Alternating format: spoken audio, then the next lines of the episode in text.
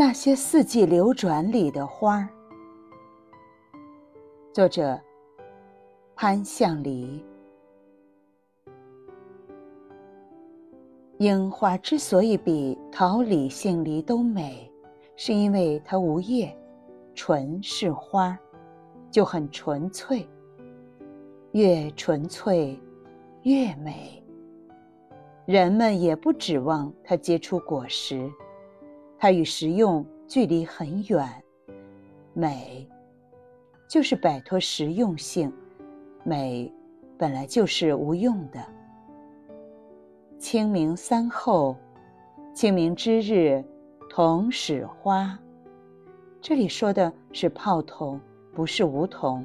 桐花是清明之花。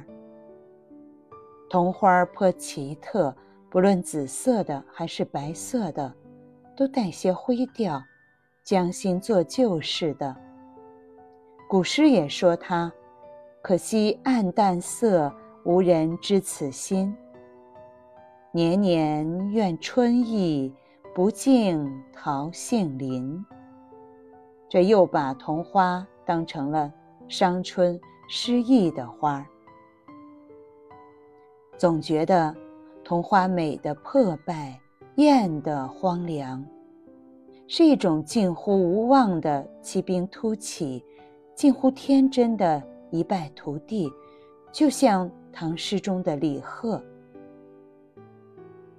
八重樱最让人明白什么叫花团锦簇，八重樱又叫日本晚樱，但看上去并不日本。从紫荆条上绽放出一簇簇紫红色的花儿，过于直接，显得突兀；浓烈的颜色也因此有些俗气，像直奔目标、不顾仪态也不知分寸的人。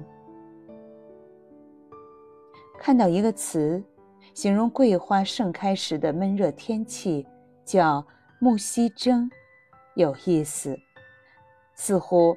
那份蒸似的闷热，是为了木樨吐露浓芳，蒸出一世界的富裕。闷热又算得了什么？少不得忍了。自己胡思乱想，可不可以把夏天的酷热叫做荷花尖？一季所有的热，换来荷花盈盈出水。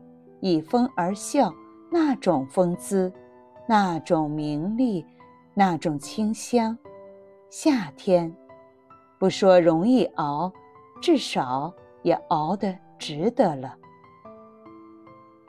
后来看到另一个同理可证的词是“桐花寒”，那么，干脆再凑一个“腊梅冻”，四季就都齐了。红花寒，荷花尖，木樨蒸，腊梅冻。念着好，想着更好。